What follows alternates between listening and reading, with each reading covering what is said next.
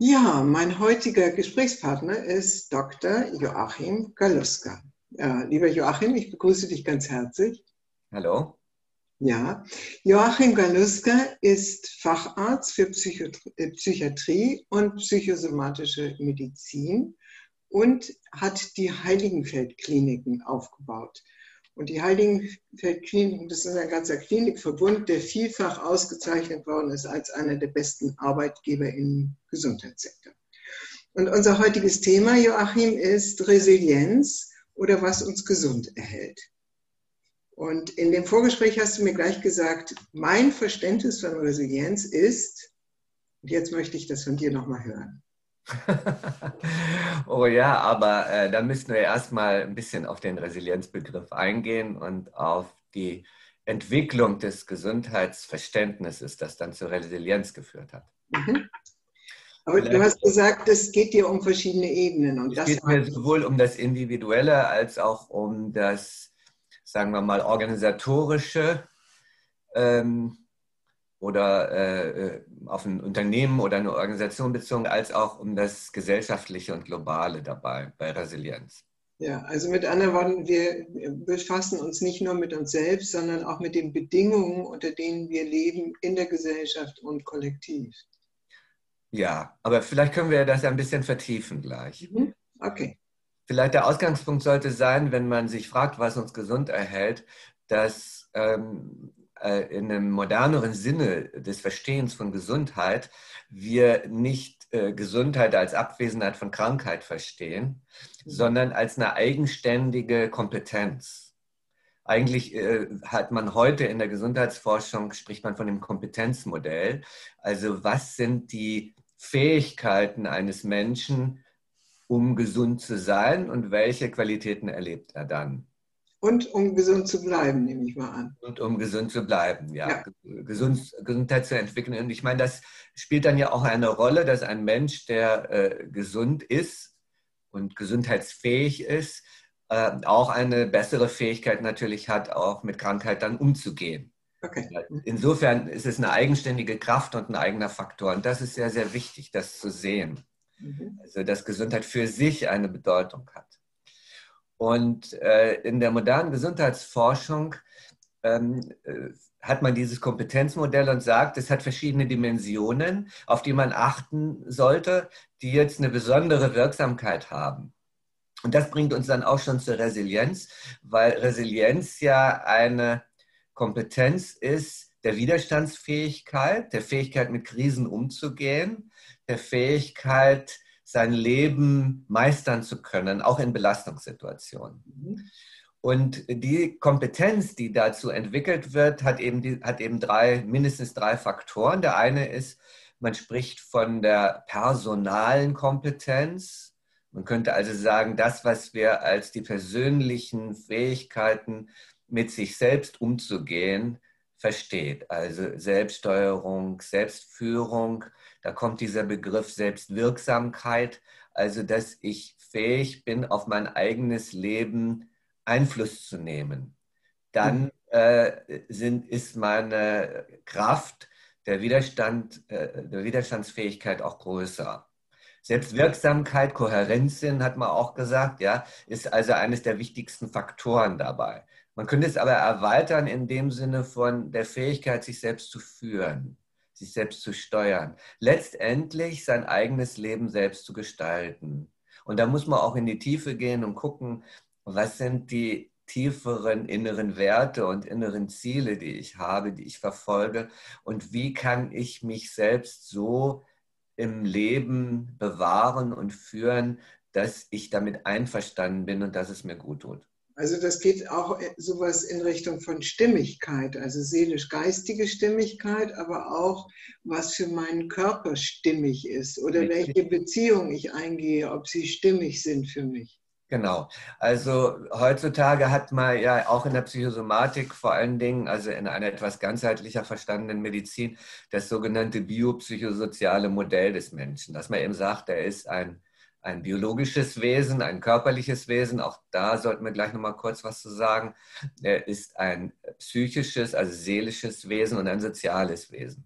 Mhm. Ähm, wenn wir jetzt über personale Kompetenz sprechen, dann bedeutet das natürlich, dass ich fähig bin, meine Körperlichkeit in einen guten Zustand zu bringen und zu balancieren. Und das ist klassischerweise natürlich, äh, sagen wir mal, was man so Fitness nennt. Ja? Also die Fähigkeit, ähm, etwas Gutes für den Körper zu tun, was ihn stärkt, was ja jetzt in, in, in Krisenzeiten zum Beispiel bedeuten würde, wie kann ich mein Immunsystem stärken, ja? Mhm. indem ich mich gesund ernähre, indem ich genügend Vitamine nehme, indem ich äh, genügend äh, an die frische Luft gehe, äh, genügend Sonne tanke, mich bewege, ja, äh, damit mein Kreislauf äh, aktiv ist, damit das Immunsystem gestärkt wird. Okay, Aber körperlich. Äh, darf ich irgendwann, das hast du gerade unter den Fitnessbegriff äh, gefasst, aber ich denke, du meinst einen viel erweiterten Begriff. Ich meine ein, ein, natürlich ein erweitertes Verständnis von körperlicher Gesundheit, zu der dann aber auch die subjektive Dimension gehört. Also wie fühle ich meinen Körper? Wie gehe ich mit meinen Sinnen um? Ja, wie spüre ich meinen Körper? Bin ich in meinem Körper zu Hause? Ähm, nehme ich ihn ernst? Kümmere ich mich um ihn? Ja, natürlich auch versorge ich ihn, gucke ich, dass ich also Vorsorge betreibe und Fitness treibe, aber vor allen Dingen auch, dass es ihm gut geht Ne, da könnte man auch wieder so einen flapsigen Begriff wie Wellness oder so auf die andere Seite stellen. Ne? Aber es ist natürlich mehr, es ist äh, ein Hineingehen in die eigene Körperlichkeit. Und schon dieser Aspekt zeigt, dass ich dann natürlich auch an Schwellen komme, an Schwierigkeiten komme, weil ich vielleicht nicht alles in meinem Körper akzeptiere, weil ich nicht mit allem einverstanden bin, weil ich an manchen Stellen äh, Stressspannungen habe, die mich wiederum mit meiner äh, Lebensgeschichte, meiner Seele in Verbindung bringen. Also wir hängen irgendwie ganz zusammen ne?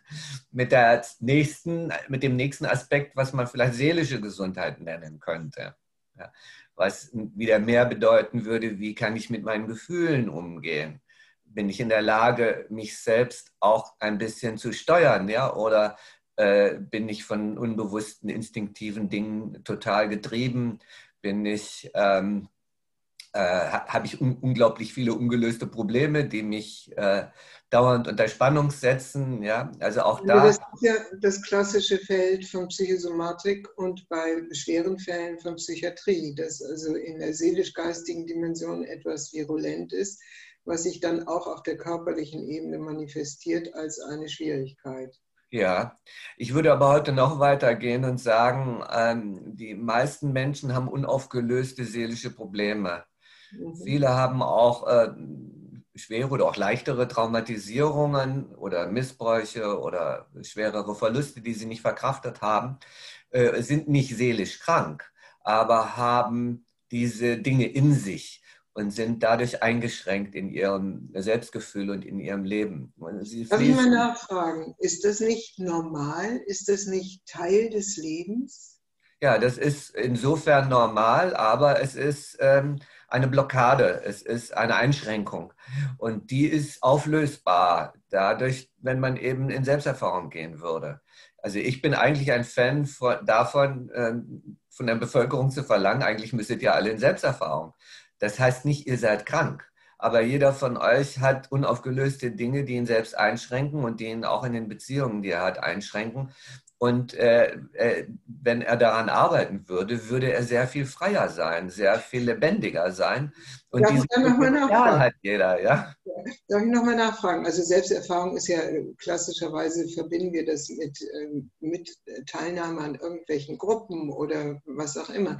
Kann man nicht sagen, dass wenn wir in Beziehungen aufmerksam sind für das, was da in Resonanz zu unserem eigenen Verhalten passiert, wir die Möglichkeit haben, uns selbst kennenzulernen. Also indem ich in der, im Kontakt mit anderen bin, erfahre ich, wer ich bin. Ich muss nur bereit sein und willens sein, nicht immer äh, meine Schwierigkeiten nach außen zu projizieren auf den anderen, sondern eben auch auf mich zu gucken.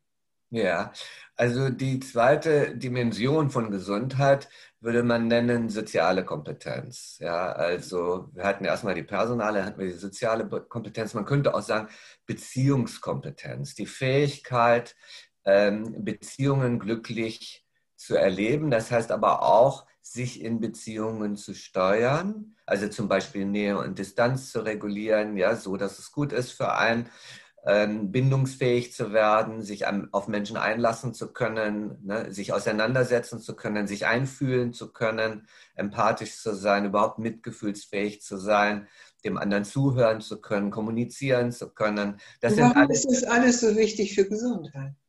Weil, äh, hat sich immer herausgestellt, ja. ähm, soziale Beziehungen, vor allen Dingen enge soziale Beziehungen, äh, der mit der stärkste oder der zweitstärkste gesundheitsförderliche Faktor ist. Die Resilienz, die wir haben, ergibt sich aus einem Zusammenspiel von persönlicher Fähigkeit, mit sich umzugehen, sein eigenes Leben zu gestalten und Beziehungen gut zu gestalten. Und die, die dritte Dimension wäre, einen Sinn im Leben zu fühlen oder etwas, was einen überschreitet, also eine Sinnkompetenz oder auch spirituelle Kompetenz oder wie auch immer man das nennen will. Diese drei Faktoren sind auch wissenschaftlich belegt die wichtigsten Faktoren für ähm, die Gesundheit eines Menschen. Insofern, insofern ist die soziale Dimension so wichtig, aber die Fähigkeit der Menschen in den sozialen Beziehungen kompetent zu sein, ist auch begrenzt. Also insofern ähm, ist es natürlich möglich, dass ich in meinen guten Beziehungen, vor allen Dingen Freundschaften, ähm, wenn ich bereit bin zuzuhören und auch mal den anderen mich konfrontieren zu lassen, über mich lernen kann und auch wachsen kann.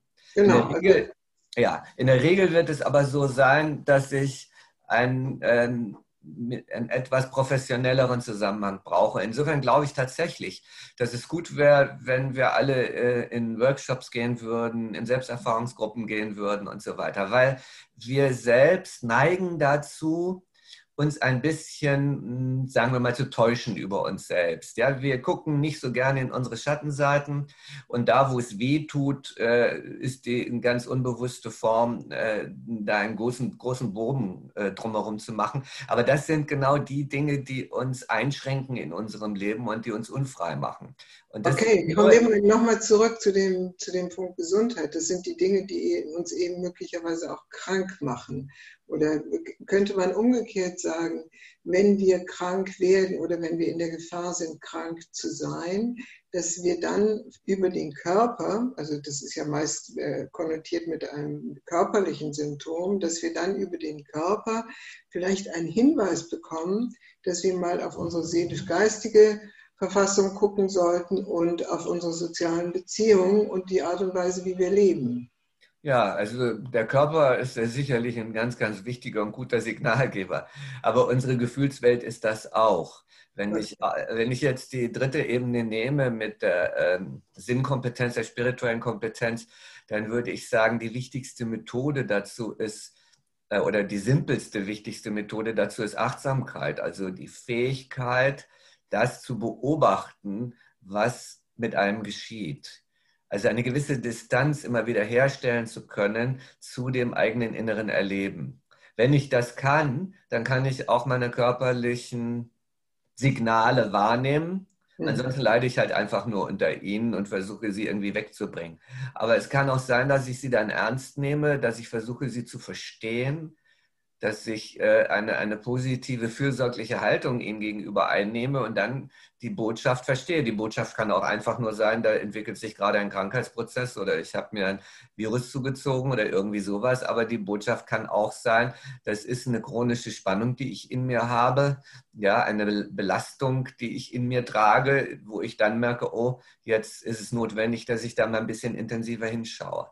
Aber einfacher wäre natürlich auf die emotionale Welt zu schauen, die Distanz von uns Menschen, uns, unsere Emotionen zu betrachten ja. und, zu, äh, äh, und zu steuern, zu regulieren. Emotionale Kompetenz, sagt man ja heute auch, äh, die ist viel, viel weniger gegeben. Man ist da meistens so involviert, so identifiziert, ja, dass man ähm, diese Beobachtungsfähigkeit eben oft nicht hat. Und dazu hilft jetzt diese dritte Ebene, wenn man sie schult. Ja, darf ich da und da würde eine meditative Technik wiederum helfen. Okay, ich, hab, ich bin ja sehr oft in, in Indien gewesen und äh, in dem Kontext bin ich da auf eine weitere Möglichkeit der Schulung sehr intensiv hingewiesen worden, nämlich, dass man etwas tut für andere.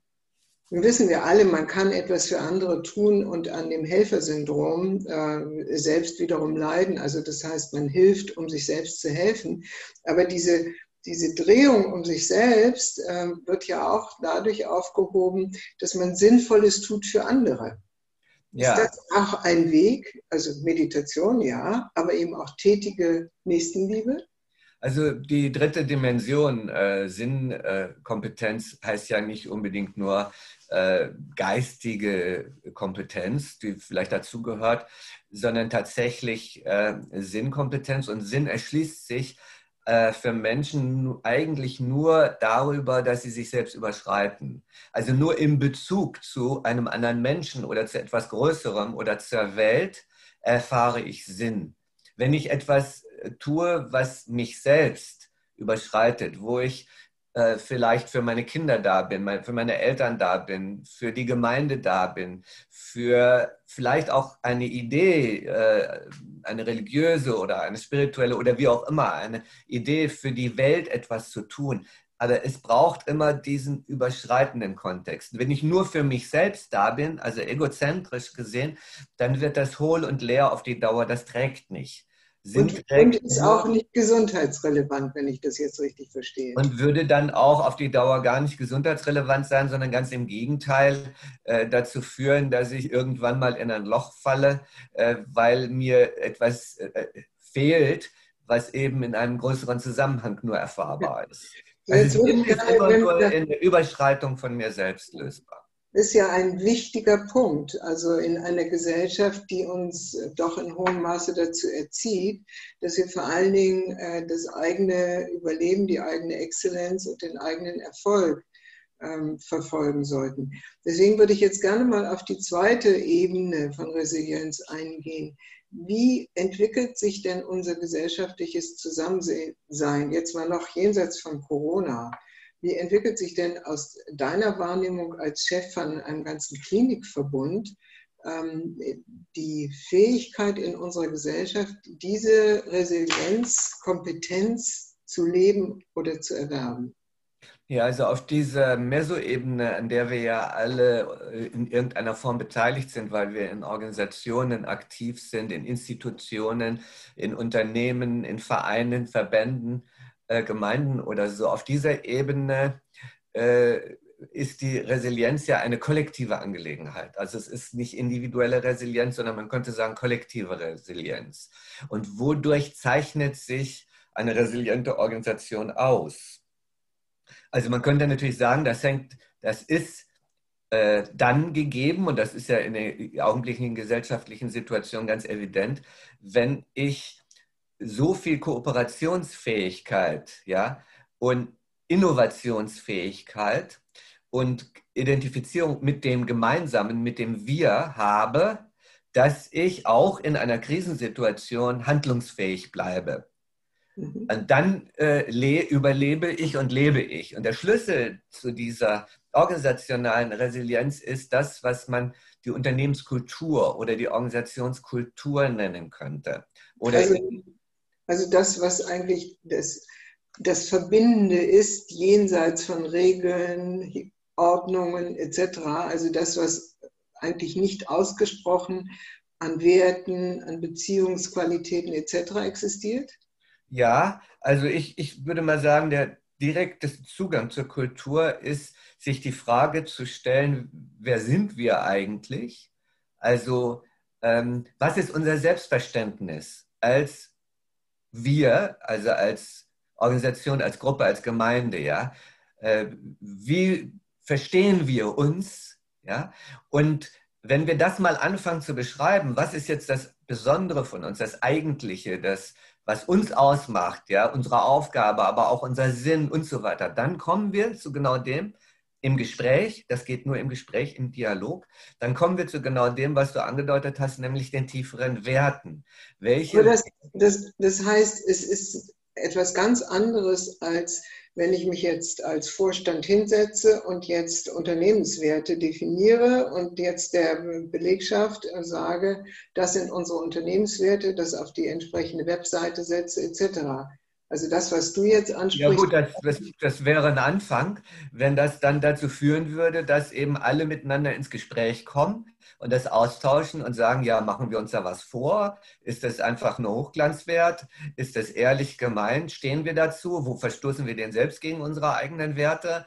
Ähm, oder stimmt das überhaupt nicht? Oder nicht mehr? Oder vielleicht war das mal richtig, ist es heute noch? Also nun eine lebendige Unternehmenskultur ist eine, die ständig im Dialog ist miteinander. Das macht Kultur aus, den Dialog. Und der Dialog führt zu einem gemeinsamen Verständnis. Das heißt nicht, dass alle Menschen in einer Organisation die gleichen Werte vertreten, aber sie können mindestens die Werte die jetzt zu dem gemeinsamen Fundus gehören, tolerieren, selbst wenn sie vielleicht andere Schwergewichte legen. Das darf ja durchaus sein, ja? ja. Aber man entwickelt so ein Wertegefüge, so würde ich das sagen, weil heute spricht man sowieso mehr von, von komplexeren Wertesystemen, ähm, die wir verwirklichen müssen. Das ist alles nicht mehr so ganz einfach ein Wert, ne? wie, für ein Unternehmen hat nur einen Wert, nämlich Profitabilität ja, oder Rentabilität. Das kann nicht sein. Das ist zu, zu reduziert und das würde auch die Kultur nicht tragen. Das zeigen ja, äh, ja. renditeorientierte Unternehmen. Also da fällt mir ein, dass äh, die Heiligenfeld-Kliniken ja als Claim haben, leben, lieben. Also ja. komplexer geht es eigentlich nicht äh, und gleichzeitig basaler auch nicht. Ja, aber wir haben auch noch viel mehr gemacht. Wir haben dann die Mitarbeiter gefragt, was sind denn eure Vorstellungen, was hier das Wesentliche von Heiligenfeld ist, was uns ausmacht. Und dann sind ganz, ganz viele Dinge gekommen, ja, wie Achtsamkeit, Gemeinschaft, Innovation und so weiter. Also ganz viele Dinge. Und die haben wir dann Essenzen genannt, also wesentliche Kräfte. Und diese Essenzen wurden dann beschrieben, kann man auch im Internet finden, und ersetzen das sogenannte Leitbild. Also es ist nicht so, dass wir da irgendwie hinwollen, sondern das sind Werte oder Prinzipien, die für uns wesentlich sind. Und natürlich sind es jetzt so viele, dass keiner die alle ständig äh, im Auge haben kann. Ja. Aber man äh, hinterfragt ständig. Äh, ja, wie ist denn das jetzt damit? Wie ist das damit, wenn du eine Entscheidung... Ja, ich mich da mal einhaken. Heißt das, wenn es jetzt einen massiven Konflikt gibt, und es in jeder Organisation gibt es massive Konflikte, dass tatsächlich sich auf solche Werte bezogen wird und es dann auch so etwas gibt wie eine Fehlerfreundlichkeit und einen Lerneffekt? Das ist äh, eine, eine lebendige Unternehmenskultur, äh, reflektiert natürlich nicht ständig nur äh, also seine Werte, sondern weil das wird ja irgendwie irgendwann mal so, sagen wir mal, verinnerlicht, sondern ist die Frage für, für eine lebendige Unternehmenskultur ist die Frage, wie leben wir unser Selbstverständnis und unsere Werte. Und das führt natürlich immer wieder zu Reibungsflächen, weil die individuellen Vorstellungen natürlich unterschiedlich sind. Es braucht dann also in einer ähm, resilienten Organisation regulatorische Kompetenzen, also wie zum Beispiel eben Supervision oder äh, Coaching oder Konfliktcoaching, äh, solche Dinge, ne, die ja gerade dafür da sind, ähm, eben das auszutauschen, wenn die Menschen den Eindruck haben, also hier werden jetzt die Vorstellungen nicht mehr erfüllt oder was auch immer. Okay, lass mich nochmal zwischenfragen heißt es, dass ähm, eine resiliente Organisation ähm, eine größere Chance bietet, dass ich, nehme ich jetzt mal als Mitarbeiter, Mitarbeiterin, äh, meine eigene Resilienz in Bezug auf meine persönliche Gesundheit auch besser aufgehoben fühle oder erlebe, als wenn ich in einer Organisation bin, die nach dem Prinzip äh, Profitmaximierung oder ähnliches ähm, sehr stringent geführt wird, ohne, ohne solche Faktoren wie Unternehmenskultur, ähm, Gesundheitsvorsorge etc. zu berücksichtigen.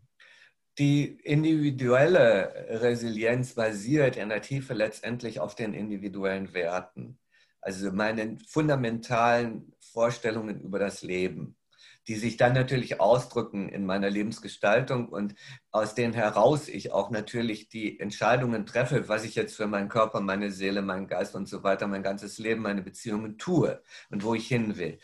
Und äh, es wird notwendig sein, immer eine Art von Passung herzustellen zwischen meinen individuellen Werten und den Werten des Feldes, in dem ich arbeite. Okay. Lässt sich natürlich auch in den äh, mit den, mit den Menschen, mit denen ich zu tun habe, in Freundschaften oder Beziehungen, wenn ich da in den tieferen Werten nicht verbunden bin, dann funktioniert es natürlich auch nicht. Aber vor allen Dingen in einer Organisation. Wenn also, sagen wir mal, die organisationellen Werte, jetzt reine Profitabilität, reine Wirtschaftsorientierung, nicht mit meinen individuellen Werten im Einklang stehen oder gar denen widersprechen. Aber es kann auch sein, dass sie denen nicht widersprechen, dass ich sage, ja, wieso, mir geht es auch nur ums Geld und Hauptsache, ich werde gut bezahlt und dann liefere ich halt meine Leistung ab. Dann würde da kein Konflikt drin liegen.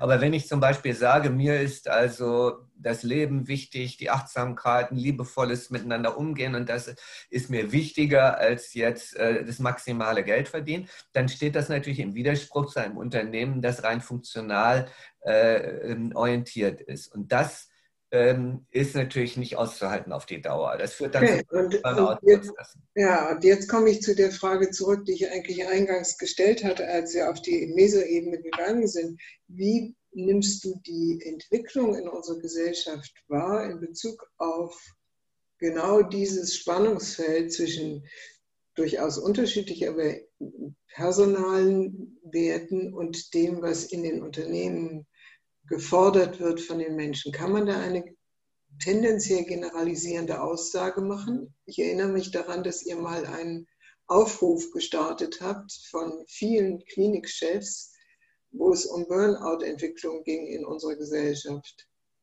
Also gesellschaftlich gesehen ähm, laufen die Fähigkeiten der Einzelnen, sagen wir mal, sich gesund zu erhalten oder resilient zu bleiben, mit den äh, gesellschaftlichen Kräften und äh, Tendenzen auseinander.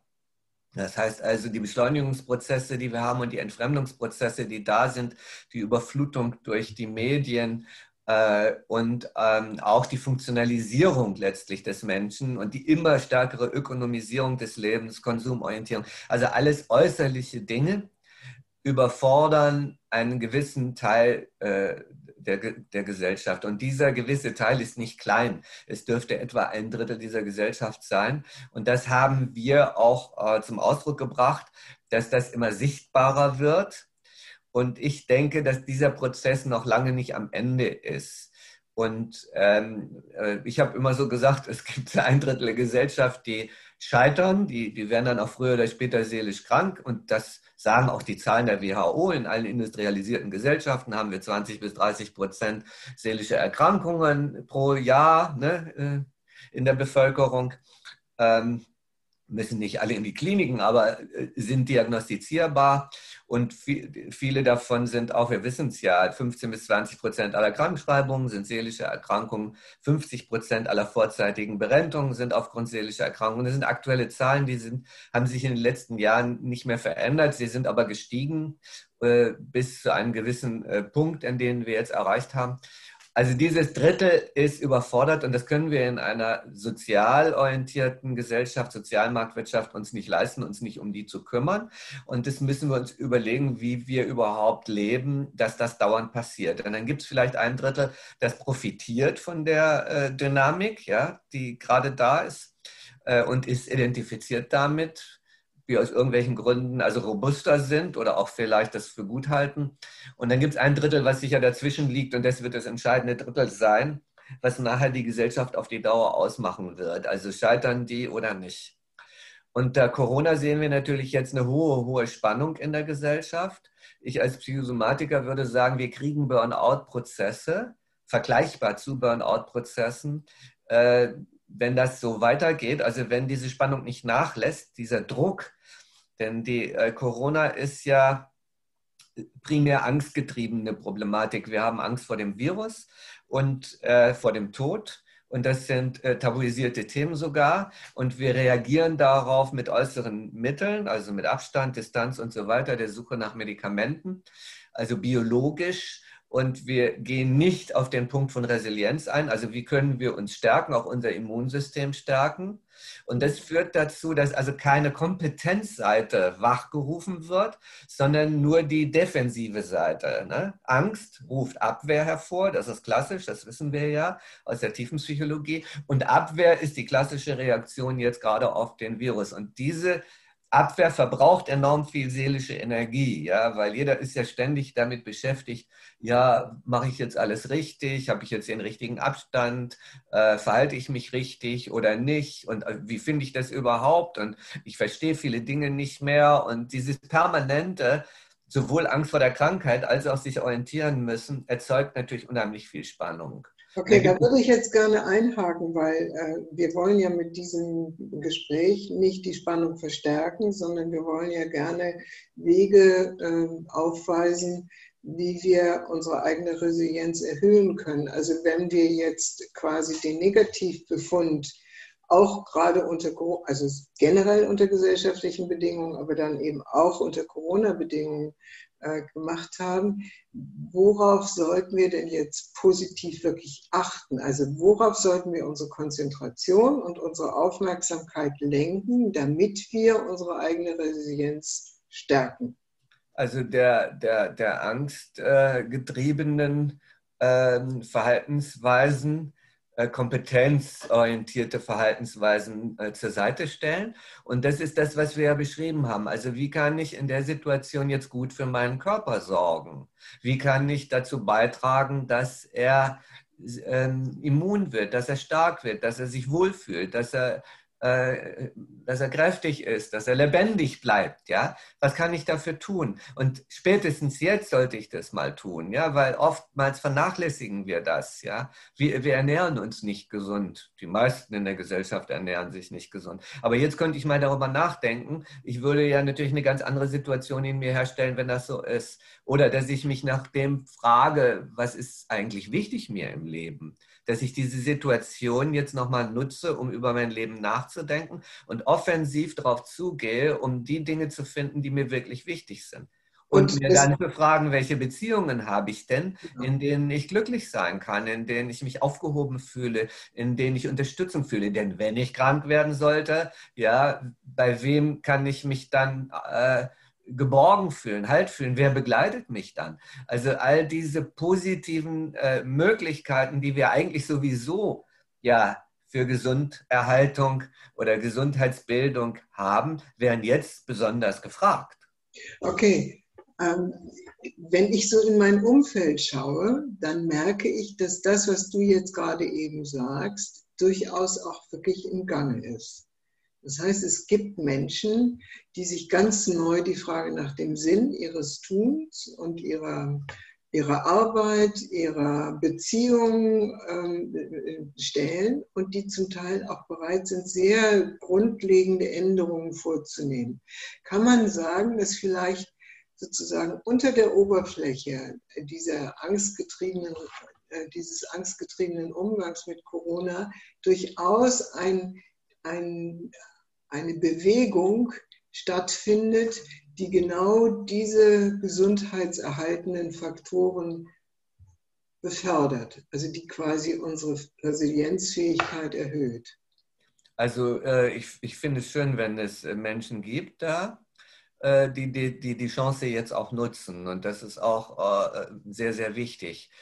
Ähm, aber man muss sagen, ähm, wenn ich nicht diese Beobachtungsfähigkeit äh, ausreichend ausgebildet habe, dann bin ich im Augenblick einer Komplexität von Welt ausgesetzt, äh, deren, ähm, äh, sagen wir mal, Kräfte ich nicht klar genug betrachten kann. Das heißt, ich kann zwar versuchen, jetzt individuell für mich jetzt ganz gute Wege zu finden, aber äh, ich äh, muss aufpassen, dass ich nicht ähm, zu sehr mich identifiziere mit gesellschaftlichen Prozessen, hinter denen ich eigentlich gar nicht stehe.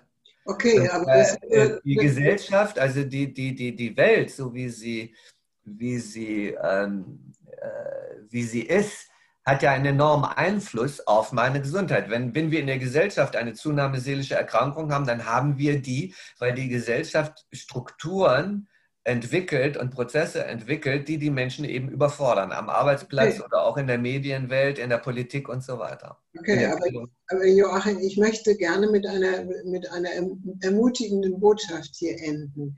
Das heißt, ähm, für mich, es gibt nicht unbedingt die Notwendigkeit, alles, was passiert, zu verstehen. Es gibt auch nicht unbedingt die Notwendigkeit, alles, was passiert, einzuordnen.